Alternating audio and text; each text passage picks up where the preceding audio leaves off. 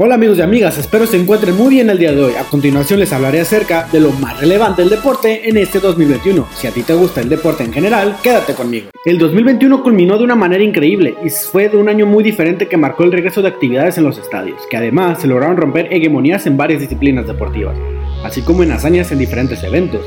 En el fútbol azteca se terminaron las maldiciones del Cruz Azul después de 23 años y 70 años del Atlas respectivamente, pues lograron ser los caballos negros de los diferentes certámenes tanto en la apertura como en la clausura de la Liga MX. En el deporte americano tuvo muy buenas rachas, una clara fue de los Bravos de Atlanta en Grandes Ligas, que lograron coronarse después de 26 años.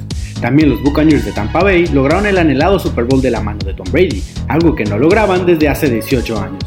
En la NBA se vivió el final de locura, donde los Bucks de Milwaukee se consagraron al superar a los Phoenix Suns, algo que no sucedía desde hace más de 50 años. Fútbol a nivel selección dejaron muchas sorpresas, como es la selección argentina, que terminó con la mala racha y después de 28 años sin ganar algo importante, se quedaron con la Copa América al superar a Brasil en su propia casa, y de paso Lionel Messi consiguió su primer campeonato con la albiceleste.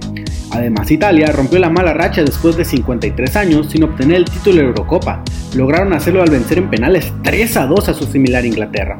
El tricolor no logró ver su suerte ante Estados Unidos, al caer en la Nations League, Copa Oro y en las eliminatorias rumbo al Mundial de Qatar 2022. La selección dirigida por el Tata Martino se quedó con mal sabor de boca.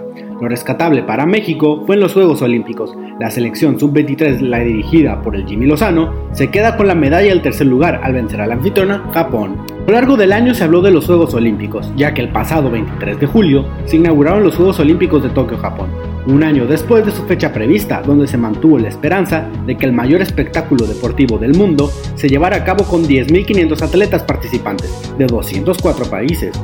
Lionel Messi pasó a la historia, ya que logró ganar su séptimo balón de oro, algo que ningún otro futbolista en la historia había conseguido.